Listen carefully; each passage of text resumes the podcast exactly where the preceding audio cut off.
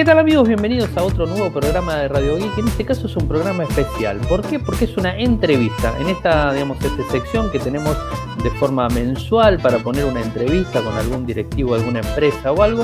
En esta oportunidad lo tenemos a un amigo, un amigo de la casa, Sebastián Bassi. ¿Qué tal, Seba? ¿Cómo estás? Bien, bien.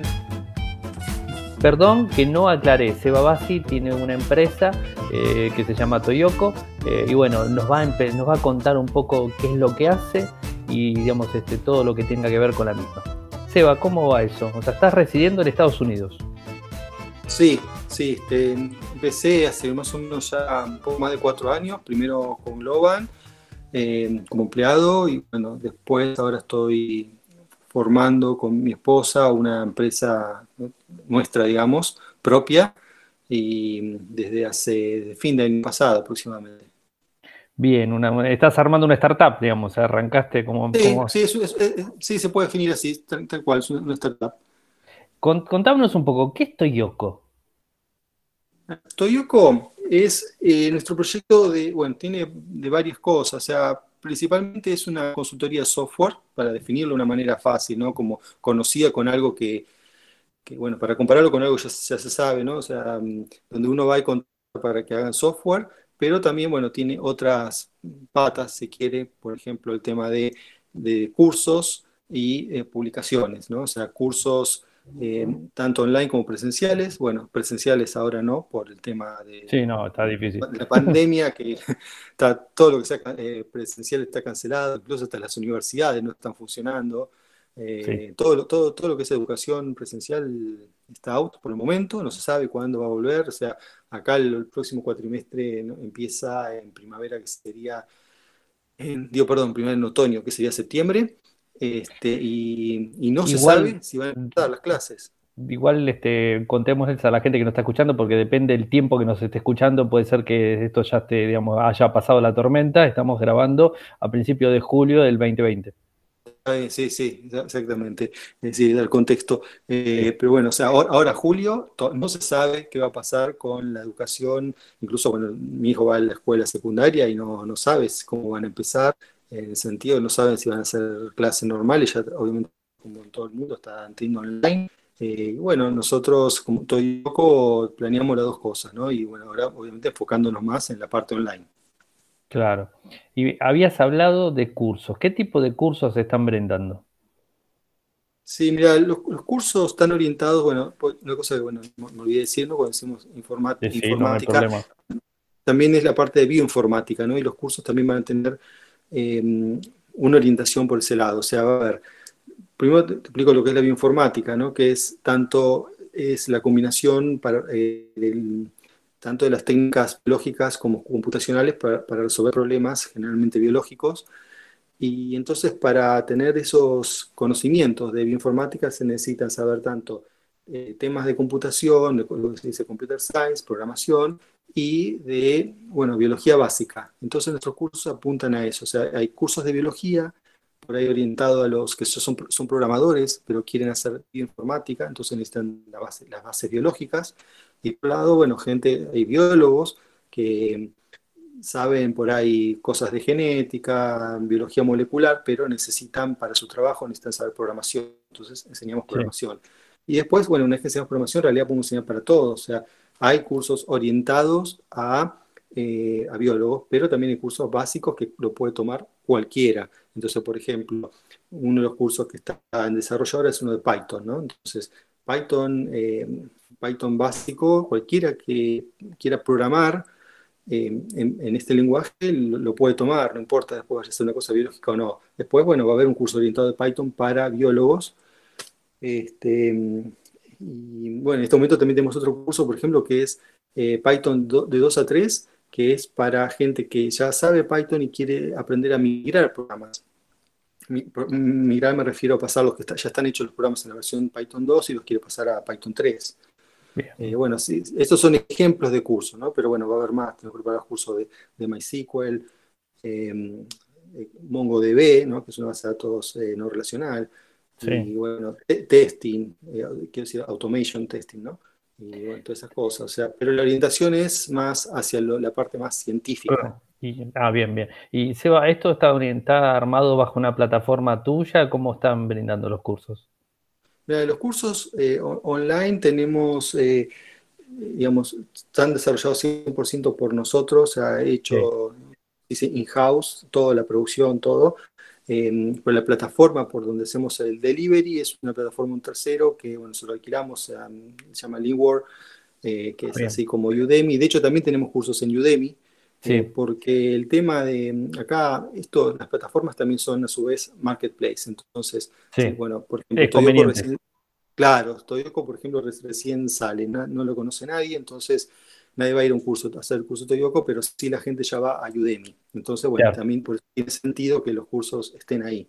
Y, además en nuestra plataforma, porque todo tiene su ventaja y desventaja, ¿no? En el caso de las plataformas, conviene tener siempre una plataforma propia porque eh, Udemy, por ejemplo, o todos, ¿no? Siempre hacen, ponen restricciones, sacan una comisión que a veces puede ser hasta el 50%, eh, y ponen restricciones a veces ridículas, ¿no? O que, bueno, uno no, quiere tener esas restricciones, entonces hay que tener su propia plataforma para poder tener más, más libertad.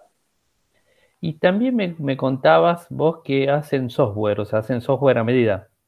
Sí, sí, sí, eso es software a medida.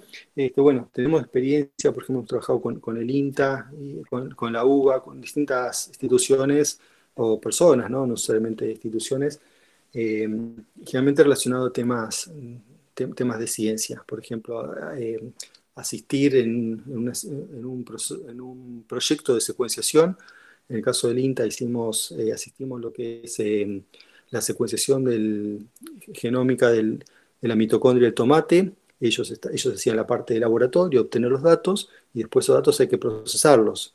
Entonces, esto implica, por ejemplo, hacer lo que se llaman pipelines customizados de, desde los datos crudos hasta los datos que se terminan enviando a los organismos internacionales donde se, como el NCBI, National Center for Technology Information, donde se em, bueno, donde esos datos son, pueden ser consultados por todo el mundo, pero para llegar a ese paso hay que hacer limpieza de los datos, este, bueno, hay que hacer lo que se llama anotación, un montón de procesos, y además cuando los datos son muchos, cada vez son más, por el tema de la secuenciación se hace con aparatos que tiran, tienen un output, un throughput en realidad mucho más grande. Em, bueno, en ese caso ya no se puede hacer manualmente como se hacía antes, sino que se necesitan eh, esquemas o pipelines de programas que, vayan, se vayan aplicando distintos filtros, distintos criterios y todo de, manera automática. Sí, obvio. eso es un, es un, ejemplo nomás, ¿no? Pero bueno, o sea, la capacidad que tenemos para hacer cosas son, son muchas. Digo, eso parece bueno. Porque hay gente que decir informática y no sabe en concreto qué es. Bueno, yo digo, hay un ejemplo concreto, ¿no? sé, asistir a un proyecto de secuenciación. Pero como hay eso, también se puede asistir a los breeders. Los breeders son aquellos que hacen, em, que hacen mejoramiento vegetal, por ejemplo, ¿no? O sea, para tener una variedad, ya sea de, trigo, tomate o cualquier eh, verdura, ¿no? Este, que necesiten y tengan que hacer mejoramiento, tienen que hacer análisis genético, estadístico, y bueno, entonces eso por computadora, se usa mucho R, se, usa mucho Python, sí, eh, se usa BioPython, son todas cosas que, dominamos, tenemos sí, experiencia y bueno, y podemos ayudar con eso. Claro, claro, sí, sí. Este, entonces, las patas de Toyoko son eh, educación. Es, educación con, los cursos, tanto para biólogos que quieran saber programación como para programadores que quieran saber biología. Después el tema está la, la consultoría y la parte editorial. ¿no? La parte editorial, bueno, es, son los materiales que tenemos eh, bibliográficos para eh, todo siempre relacionado con la bioinformática. Sí. O sea, por ejemplo, estás preparando el libro, eh, ya tenemos un libro, bueno, hay un libro en inglés que lo saqué antes de Toyoko, que se llama Python for Bioinformatics, bueno, la versión en castellano va a estar editada por Toyoko, por ejemplo. Bien. Eh, y así, y otras, de, también generalmente relacionadas con Python, ¿no? Y, biología, biotecnología, bioinformática. El libro tuyo está publicado en Infocertec, creo que en el lateral derecho lo tenemos, ¿no? Sí, sí ahí, está, ahí hay una publicidad, sí, sí, sí. Ahí ese me parece que es un link que lleva a Amazon donde se, puede comprar. Donde se comercializa. Bien. Este, y cuando hablaste de programación, porque me hablaste de, digamos, de la parte bióloga y todo eso, o sea, pero también programación, este, si necesita alguna empresa para algún tipo de programa, también lo pueden hacer.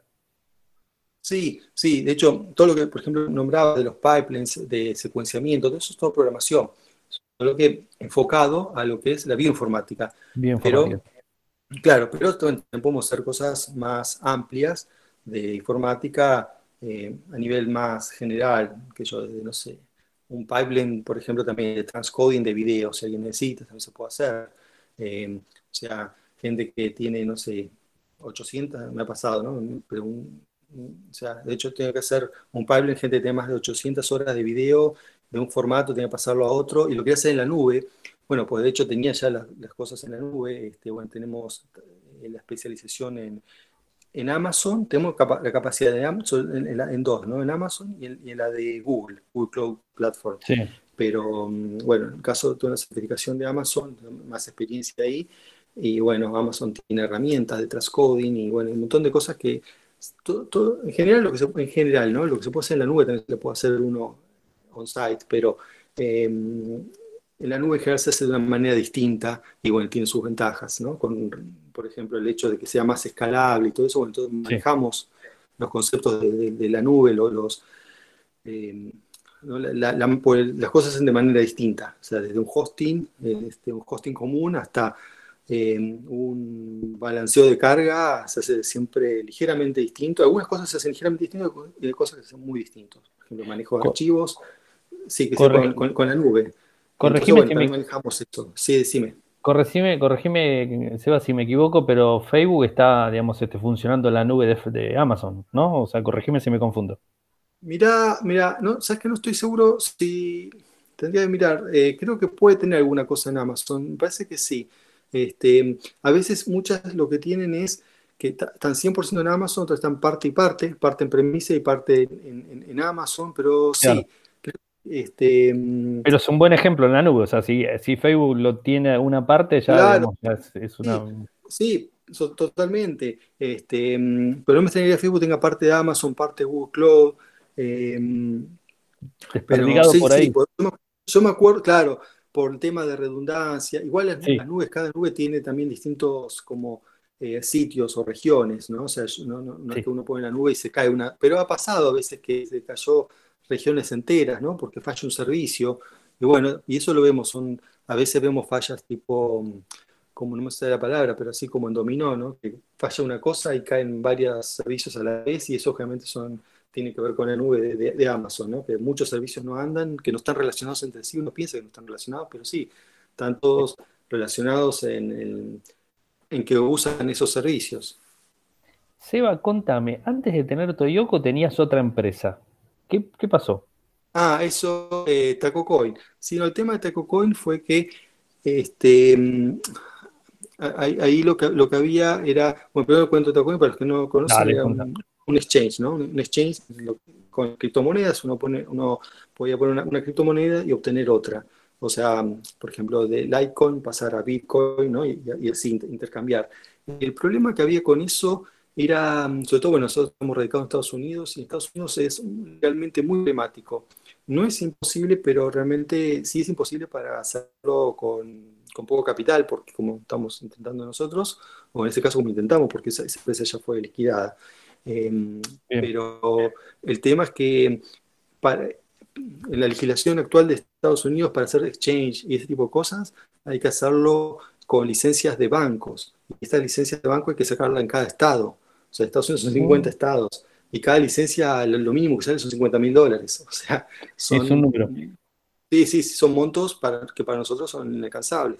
Este, y además meterse en un área que, si bien ideológicamente estoy de acuerdo con todo lo que significa eh, blockchain y también con eh, blockchain, estoy, de acuerdo con todo lo que significa el, Bitcoin ¿no? y las criptomonedas en general, eh, es muy inestable, o sea, van las leyes y las regulaciones cambian todos los días. Bueno, cuando yo contaba ¿no? en el programa tuyo, las, era, un, un lío, todos los días pasaba algo. O sea, un lío no solo por sube y bajan los precios, que bueno, eso es normal en el mercado, pero acá te cambian las reglas de juego. O sea, un día se una cosa, otro día otro. Este, y bueno, la verdad que no, eh, para meterse en ese ambiente, eh, bueno, los que han triunfado ahí, por ejemplo, el caso de Coinbase, es porque han tenido inversiones multimillonarias.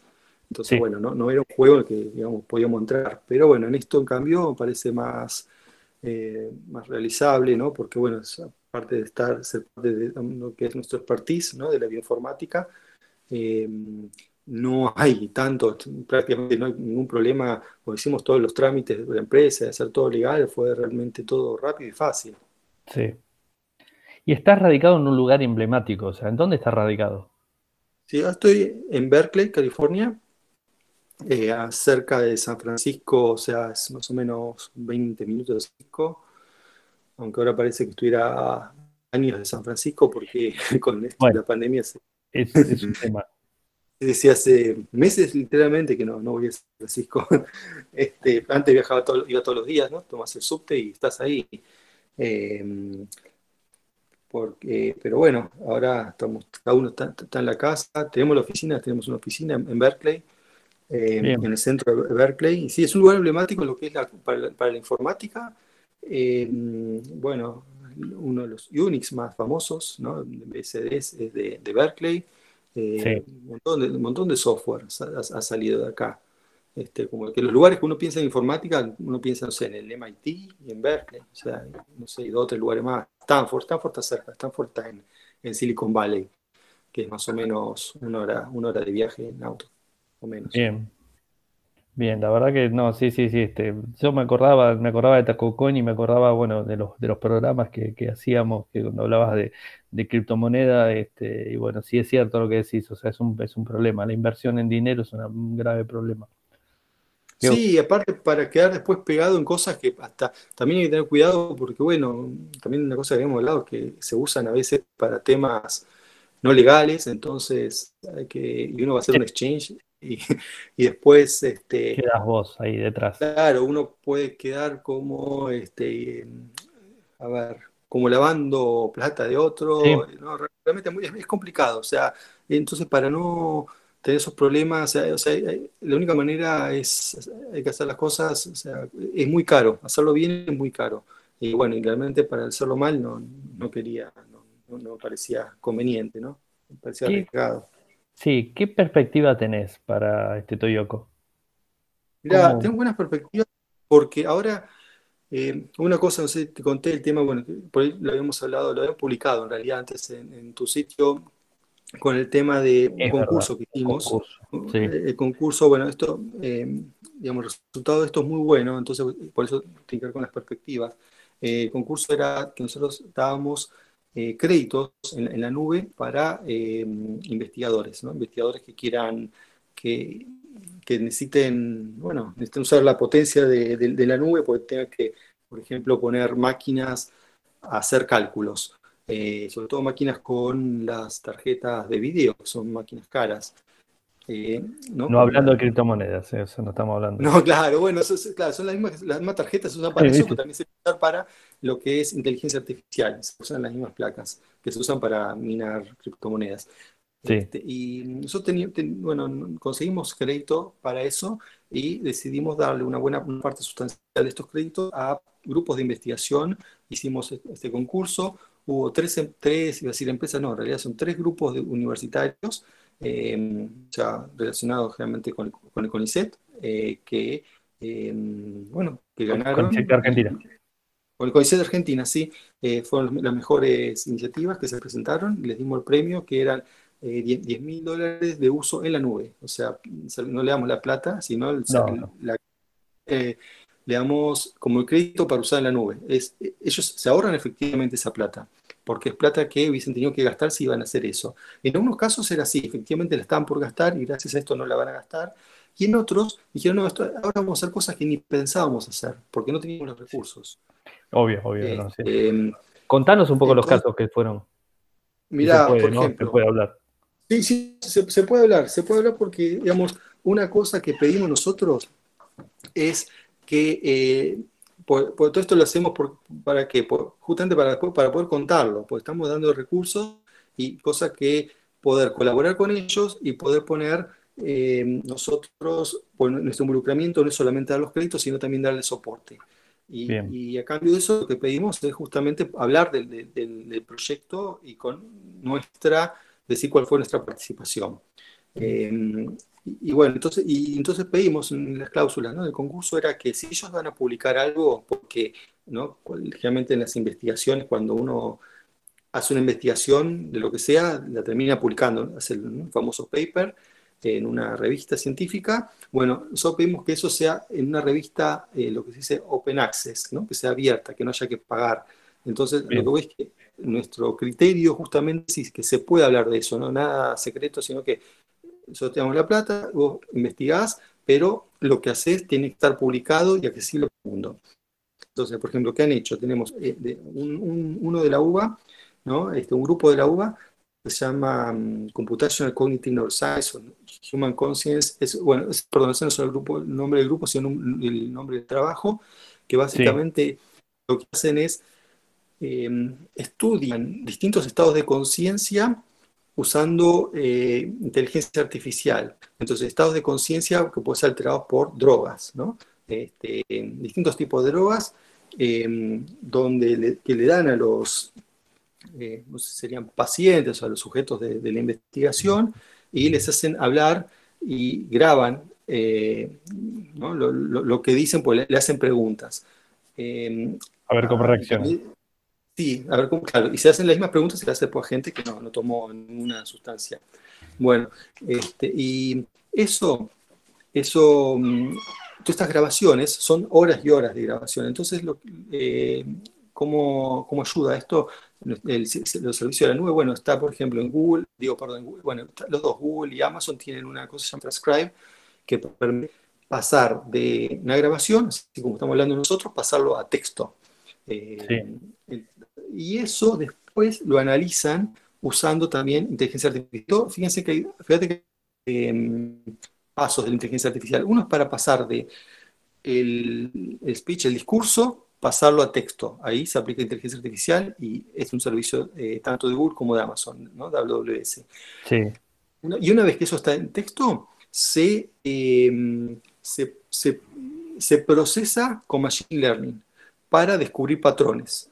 Entonces, ¿para qué sirve eso? Si puede ser, ¿Por qué vamos a drogar gente para hablar y ver qué dice? No, es que esto puede servir para diagnosticar enfermedades neurológicas.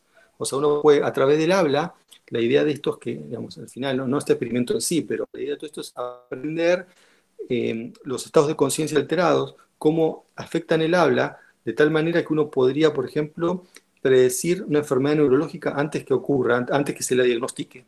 Entonces, por ejemplo, el Alzheimer. Entonces, bueno, mira, esta persona va a tener Alzheimer porque se detectó este cambio en el patrón del, lenguaje. Bueno, después otro también, que, otro que hicimos fue con el Instituto Balseiro, eh, ah, que bueno, ahí este, esto yo no sabía, porque yo pensé que el Balseiro era más relacionado con, ¿no? con energía nuclear y eso, pero no, además, por ejemplo, hacen investigaciones cardiológicas y están viendo cómo eh, analizar unos electrocardiogramas, eh, distintas patologías en electrocardiogramas y también usando Machine Learning, cosa de poder em, automatizar los diagnósticos de los electrocardiogramas. Sí. Y después, por último, un grupo llama YATE de la Universidad Nacional de Córdoba, también dependiente del CONICET, que em, ahí YATE es un instituto mm, astronómico que lo que hacen es eh, analizar imágenes de telescopios, en este caso sé que están trabajando en un telescopio de Hawái, que tienen que un, uh, una imagen, mira, esto sí que te va a sorprender la, cantidad, parece que eran como 500 gigas de, datos con una sola imagen. Sí, sí, sí, oh. son bestialidad. Este, ¿Cómo se llega a eso? Bueno, pues son telescopios gigantes de 8 metros de diámetro, algo así, no me acuerdo exactamente este, y con varias horas. ¿Y qué buscan? En este caso, em, acá esta persona lo que hace es, eh, digamos, eh, llama Mariano Domínguez del IATE, lo, que busca es poder reproducir a partir de, ciertos datos, recrear las imágenes. O sea, es algo que él no está trabajando en algo que esté en la imagen en sí, sino que busca como hacer inferencias hacia imágenes em, que las calibra a partir de lo que son datos simulados, hacer imágenes, bueno, también em, es un, tipo de, como, no sé, no sería calibración de instrumento, pero sí de, bueno, para mejorar procesos. O sea, él no está buscando cosas así, pero bueno, eh, pero sí sirve para las otras personas que estén buscando con, un programa, un programa que pueda eh, mejor, eh, hacer estas inferencias de los datos hacia a, producir las imágenes, le, va a ayudar a otros procesos, ¿no? O sea, y para eso usa también inteligencia artificial. Y bueno, todos estos procesos usan placas, decir, NVIDIA, creo que son, se llaman T100, si no me equivoco, el modelo, y, cuesta más o menos como 5 dólares la hora el uso. Entonces, y, algunas, y hay, algunas pruebas que tienen que estar corriendo eh, meses, algunas corridas. O sea, hay cosas que tienen que hacer lo que se llama eh, la, como una especie de, no, no, es la palabra calibración, pero tienen, que hacer una, eh, como un aprendizaje y después, o sea, ese aprendizaje eh, es como un entrenamiento, ¿no? Training, ¿no? Ese training que se hace con, eh, datos, eso puede tardar meses y después viene lo que se llaman las inferencias, ¿no? O sea, una que ya está, uno obtiene el modelo, uno entrena el modelo y con ese modelo em, infiere datos. Y bueno, se usan distintas placas, una para inferencia, otras para los em, para el entrenamiento, pero son meses y imagínate, si cada hora vale como 5 dólares. sí, no, la fortuna de dinero que se te va. Por eso, entonces e, esta gente, estos grupos de Argentina no, no, tenían acceso a eso. tienen sus propias placas y eso, pero las tienen que compartir con otros del grupo. Eh, entonces, bueno, hacían, hacían cosas bastante limitadas y bueno, con, esto pudimos eh, ayudarlos. Digo, en hacer cosas que tenían que hacer, o otros en hacer cosas que ni pensaban que iban a hacer. Que bueno, ahora, se les abre la... Imagínate Imagínate que con el valor dólar que tenemos en Argentina y todo, sería casi imposible estar pagándolo. Sí, es caro y además otra cosa, tienen problemas con trámites ellos, porque eh, recién ahora le dan, ah, piden subsidios, le dan, le dan cosas, eh, y ahora están cobrando cosas que, no sé, se las vienen aprobando en 2017, cosas así, estamos en 2020. Entonces, eh, y, y, además piden cosas, subsidios que fueron otorgados en pesos, todos los pesos del 2017 ahora no, tiene el poder de compra que tienen. Es Para un par de horas de la nube. Claro, por eso. Y te decía, para ahora justamente, el, tema de la imagen es, eh, además del procesamiento, también el storage, el almacenamiento, es costoso porque, em, por bueno, te dije como 500 gigas de datos, o sea, es porque mucho, mucha información. Sí, sí, sí. Este, igual con esas imágenes pueden hacer varias subimágenes que trabajan con eso. Eh, pero sí, sí, es, tremendo la cantidad y uno paga por el storage, por la transferencia, por todo se paga. Hay una cosa, mira, me olvidaba, ahora esto es importante también relacionado con una cosa que, eh, decía, gente empieza a hacer cosas, estos grupos, ahora que tienen la plata, pueden, o el acceso a los créditos, pueden hacer cosas que antes no pensaban. Entre ellos estaba algo que no pensaban, porque nadie lo pensaba, porque nadie se lo esperaba para este año. Por todo esto nosotros lo empezamos en diciembre del año pasado, ¿no? El concurso. Y ahora, por ejemplo, el tema del COVID, ¿no? Eh, trabajar con, la enfermedad, con el nuevo coronavirus. Este, es algo que no, no, pensaba, y el primer grupo el que, hace los, eh, lo que es Cognitive Computing, ¿no? ellos eh, hicieron, accedieron a datos de movilidad, son datos de todos los celulares de los celulares de todas las personas de, de toda América Latina. donde, entonces con eso se puede saber dónde estaba cada persona, eh, cada momento, digamos. Entonces con eso uno puede calcular la movilidad. Eso sí, antes aclaro una cosa, los datos son datos, lo han anonimizado. Lo anonimizaron eh, cambiando lo que es la MAC address. O sea, ellos tienen, eh, hay MAC address, ¿no? que es la, dirección única, bueno, ya lo sabes, pero digo por, por, los oyentes. esta dirección única que identifica cada aparato que tiene una placa de red. Eh, en este caso un celular. Entonces, eh, uno podía, acá está anonimizado, significa que tiene otro número, pero es el mismo. Entonces, yo no sé quién es. Claro, yo no sé quién es, pero sé que este, este que digamos, no sé, el número XX1, eh, ahora está en tal lugar, ahora está en otro, se movió, no se movió, eh, ese tipo de datos. Eso está funcionando, está funcionando algún software en España, creo, si yo mal no recuerdo. En España empezaron a trabajar con eso, con Bluetooth. Bueno, eso es para el contact tracing, el Bluetooth. Acá no, acá no hay Bluetooth eh, involucrado. Acá lo que hay es Google eh, lo, que hace es, o sea, por, eh, ¿no? por, el tema del sistema operativo, por Android, eh, manda, cada tanto manda, manda datos. Entonces, esos datos que van a Google normalmente del uso normal, ah. son almacenados. Google los libera, pero de, esta manera, como se dice, con anonimizados. Y esos datos no tienen que ver con Bluetooth, sino solamente el hecho que haya estado prendido el celular. Ya va mandando datos, algún dato va mandando, o sea, de, para chequear el sistema operativo que funcione, esas cosas normales, ¿no? Para chequear, digo, actualizaciones, lo que sea. Este, o, no sé, hasta para chequear la hora va, va mandando datos. Bueno, esos datos eh, se registran en Google y eh, se, los dio, se los dieron a, investigadores. Y se han puesto en buckets de, mm, de S3, ¿no? Que es un servicio de storage de, de Amazon. Y, como te puedo imaginar, si son todos los celulares que están todo el tiempo transmitiendo datos, no se mandan los datos, solamente se manda lo que sería el metadata, que es qué celular fue, a qué hora, en qué lugar geográfico y dos o tres cosas más, no nada más.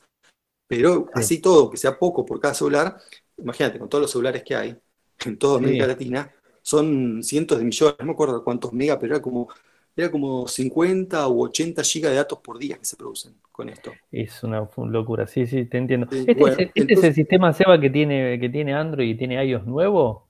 No, porque es el de contact tracing. O sea, el de contact tracing es para. Sí, me sigue dando vuelta lo mismo en la cabeza. Sí, sí, sí, te explico. Porque el contact, pues está bien, porque el contact tracing está, relacionado con COVID. Esto en realidad, estos son datos de, de localización, no tiene ah. nada que ver con COVID.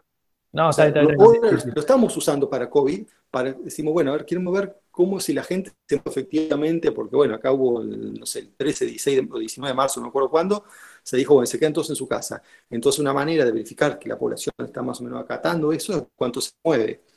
Claro. entonces, se usan esos datos que no, no, no, fueron pensados con COVID, pero se lo usa para eso. En cambio, lo de contact tracing, lo que vos decís que, que se unieron Google y, Apple para esto, es que eh, identificar cuando las personas se acercan y establecen, se, entre ellos se mandan los beacon, que se llama beacon, o no me acuerdo cómo se traduce en castellano, son, como solamente señales y que después, si uno ve que una persona está infectada, puede, accediendo al teléfono, a la aplicación, decir, mira, fíjate con cuántos otros beacon te cruzaste, otros otros, otras señales te cruzaste. Si cruzaste con 10 señales, bueno, entonces le puedes avisar esas señales Además, otra cosa, claro, que se aílen o que se vayan a, mirar a ver si están contagiados. Además, ¿cuánto con cuánta gente te cruzaste, también puedes eh, decir, bueno, ¿cuánto tiempo estuviste? Pues estuviste dos segundos, no pasa nada. Pero estuviste en la misma habitación más de 10 minutos, ya es preocupante. Entonces, bueno, te, llega una notificación diciendo, mira, te cruzaste con alguien, ni, ni nadie sabe quién es, porque se mandan un, estos datos de Beacon son anónimos también. Pero bueno, este es otro caso. Acá lo que hizo este grupo, perdón, pero este grupo llamaba la atención. No, no está bien, no está buena, no, por la confusión es, lógica. Porque estamos hablando de, COVID. Bueno, en este caso en particular, lo que se hace es analizar los datos de movimiento. Entonces, eh, lo que hicimos nosotros fue em, trabajar, ayudar en el procesamiento de los archivos. Como te decía, son archivos grandes, hay que hacer filtros, hay que hacer cosas y dar el soporte técnico a, la gente de, investigación. Y bueno, y lo, interesante es que pudieron sacar un paper. Sacaron primero un preprint y después ahora un, un paper donde muestran, este, bueno, cómo, cómo la gente ha ido acatando, en parte, en parte no, depende si es el AMBA, si es, no sé, distintos sectores de, Argentina, eh, bueno, es lo que, cómo, cómo se dio esa movilidad. Y todo, para hacer todo eso se usan redes neuronales, se usa machine learning, y se usa, mm, hay que hacerlo en la nube, porque uno, en las computadoras normales que uno tiene en escritorio, no tiene espacio siquiera para tener los datos esos, estos. No, sí, sí. Menos, aparte, una vez que, y si podés tenerlo, después tenés que procesarlo, necesitas máquinas importantes. Y no, y no, da comprar por una máquina importante para usar una vez para una investigación. En cambio, con esto, con, con el, con lo que es eh, AWS o estos sistemas, uno como que alquila la máquina por los minutos que lo necesita, las horas que lo necesita, la deja corriendo, se termina y la paga. Son super servidores que están funcionando. Estamos hablando de super servidores. Exactamente. Y uno los redimensiona como necesita. Yo necesito para esto, necesito por lo menos, por ejemplo, 64 GB de RAM. Y uno hace dos teclas y ya tiene servidor con, esa, con esa capacidad y una placa. Claro, modifica la configuración como es una VM. ¿Cómo cambió? ¿Cómo cambió la tecnología, ¿no? De tener los servidores este, de forma local en las empresas a, los servidores en las nubes, ¿no? Es, una, es apasionante realmente cómo ha cambiado todo. Sí, es un paradigma nuevo que, bueno, que en Argentina recién ahora están eh, entrando, ¿no? acá hace rato, que ya es todo así, todo cloud, o mixto, o mucho mixto también se usa. Sí, sí, algo, este, algo puedes tener en, digamos, de forma local, o sea, lógicamente, o sea, quizás un backup, quizás algo, digamos, este, sí. específico. Sí, sí, totalmente, pero sí, es un cambio de paradigma, pues se piensa todo de, otra manera, ¿no? Eh, lo que es la escalabilidad. pasa que esto sobre todo empezó más que nada por las startups, ¿no? Porque como las la startups em, empiezan, no saben cómo van a crecer, entonces necesitan ser flexibles en ese aspecto. si bien la mayoría de las startups terminan fundiéndose a, no sé, a pocos años, no digas Esas, son las estadísticas, es así. Este, pero bueno, las que les va bien, de un, del día para, un día para el otro, en algún momento de, su existencia, mm, necesitan em, crecer y, ahí tienen los problemas de crecimiento. Y bueno, entonces necesitan, claro, escalar y para escalar conviene uno empezar en una plataforma que, que, la manera de escalar sea fácil y no haya que reprogramar todo. A mí me pasa particularmente con el hosting que tengo en WordPress o me pasa con DigitalOcean que tengo también en algún que otro servidor funcionando y es fantástico. Realmente como le asignas más memoria, le asignas más espacio, le asignas más esto, el otro. Claro, exactamente. Y además... Y no modificaste nada. Claro, y AWS encima permite que eso que decís vos de asignar más recursos, hacerlo automáticamente. Por ejemplo, detectar que si el CPU está consumiendo más de 80%, automáticamente disparar, lo levante. disparar otra instancia. O si tenés más tráfico que tanto, va disparando otra instancia. Si después de tantos minutos no tenés menos, menos tráfico eh, o no tenés tanto CPU, das de baja, matás una instancia. Y además, todo eso de manera transparente para el que lo hace y, y para el usuario. El usuario siempre va pegándole el mismo dominio eh, y después el, no, sabe cuántas bases de datos tiene atrás, no sabe nada, pero no importa, la cosa va escalando. Sí, me, encantó. Estábamos hablando de Tacocoin y terminamos hablando de la nube. Ya es este, esto son, son las típicas charlas de, de, geeks que le gustan estas cosas, ¿no? Sí, sí, totalmente. Sí, sí. Todo lo que es este así, bueno, tecnología, hosting, servers, es lo que me gusta. No, sí, y bueno, eso también lo haces, o sea, todo ese tipo de, digamos, de, de manejas, o sea, también cuando hablamos de consultoría no solamente hablamos de desarrollo, si se necesita hacer un proyecto directamente subido a la nube, vos te encargas del proyecto para subirlo a la nube y que funcione. Claro, porque, digamos, es importante destacarlo. Claro, porque hablando de, paradigma, ya que decís eso, también está lo que es el paradigma de DevOps, ¿no? Que no es solamente que el programador, antes, antes era así, el programador hacía su, su código y, y listo el problema de deployarlo y hacerlo andar y todo eso era de otro. Bueno, eso ya no es tan así. Ahora ya el límite es más difuso entre lo que hace el programador y lo que hace el operador, el sysadmin, ¿no? Entonces, antes era el sysadmin, el código del repo y, él se encargaba de todo, pero no tocaba el código. Y el programador no tocaba nada de escalabilidad. Ahora no, ahora ya es lo que es la función de DevOps, eh, piensa en las dos cosas. Eh, y bueno, están todos estos sistemas como Salt, este, bueno, y otros para ayudar en lo que es la escalabilidad, no solo en la nube, sino en general, para, todo, para la escalabilidad, para deployar, para hacer los testing, para automatizar todo. Y sí, bueno, y obviamente en Toyoko hacemos eso. Buenísimo, Seba, la verdad que me quedó más que claro. Esperemos este. ¿Tenés algún. Eh, habías pasado el otro día un este un, digamos, no un sorteo, sino una, la posibilidad de, digamos, de dar gratuito para, para la gente que nos escucha este, el curso de Python, si yo no estoy, sí, equivocado. Sí, ese, eso, eso No sé si ya cubriste, ya cubriste el, cupo. Sí, eso ya los cubrí, pero voy a hacer, voy a hacer otros. Bueno, que estén atentos. sí, sí, yo te, te voy a avisar cuando, cuando tenga nuevos. Este, porque bueno, va a haber de. Pues este, este es el problema de este curso, digo, problema porque no es para cualquiera, ¿no? El de Python, el único que tenemos hasta ahora disponible es el de Python 2 a 3. Y es lo que es un curso Es un curso intermedio, porque hay que saber Python. O sea, alguien sabe Python y quiere migrar sus programas a, otra, a una versión más nueva de Python, pero hay que saber Python. Este, entonces, bueno, digamos, no, no, es un curso muy popular, pero Eh, sí, estamos haciendo cursos eh, que empiezan de cero y bueno, cuando estén listos te voy a dar a vos para que le des a, los este, oyentes y lectores ¿no? de, de Dale, buenísimo. sí, la verdad, Seba, un gusto, como siempre, bueno, tenerte, o sea, de alguna manera tenerte en el programa, tenerte en el sitio, publicando y un montón de cosas. Este, siguiendo de cerca todos los trabajos que venís haciendo, todos los, este, los emprendimientos que venís haciendo, que son muy buenos todos. La verdad que un gusto. Decime cómo te contacta la gente, cómo puede encontrar el sitio web, bueno, todo, todos los datos de contacto. Sí, lo principal es la web que es toyoko.io. Em, bueno, después estamos en las redes, buscando con Toyoko.io, Toyoko LLC también sale, pero lo importante es eso, Toyoko.io y ahí este, bueno, como decía, estoy en Udemy, pero um, lo, principal es directamente por la web, la toyoko.io. Se escribe Toyoko, por las dudas aviso, el que sí, está escuchando. Sí, sí, sí, sí, sí, sí, sí, Toyoko. Sí, sí, sí, digamos, diciéndolo mal, ¿no? Pero bueno, este. este está bien, T-O, Y, vos, K-O. Exactamente. Eh, así que buenísimo. Seba, te agradezco muchísimo el contacto. Estamos este, atentos a cualquier novedad que tengas para publicar y bueno, para también comentarle a la gente que nos está escuchando. Así que bueno, estamos este, al habla. Seba, te mando un abrazo grandísimo. Igualmente. Toyoko ofrece cursos de programación y servicios de desarrollo de software a medida. Para más información ingresar a toyoko.io podés editar tu libro digital en Infocertec. Encontrá más información enviando un correo electrónico a info.infocertec.com.ar.